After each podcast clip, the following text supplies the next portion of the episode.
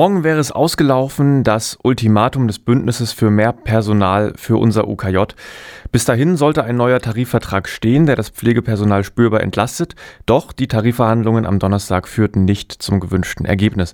Das heißt, jetzt kommt es zu Warnstreiks, denn die nächste Verhandlungsrunde steht erst eine Woche später am Donnerstag an. Tage nach dem Ultimatum also.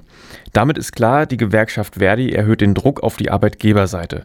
Die Drohung, in Warnstreik zu gehen, macht die Gewerkschaft jetzt wahr. Am Montag ab 6 Uhr wird ein Großteil des Pflegepersonals seine Arbeit niederlegen. Patientinnen und Patienten am UKJ brauchen dann Geduld. Geplante Operationen zum Beispiel müssen verschoben werden. Eine Notfallversorgung will Verdi aber trotz Arbeitskampf gewährleisten.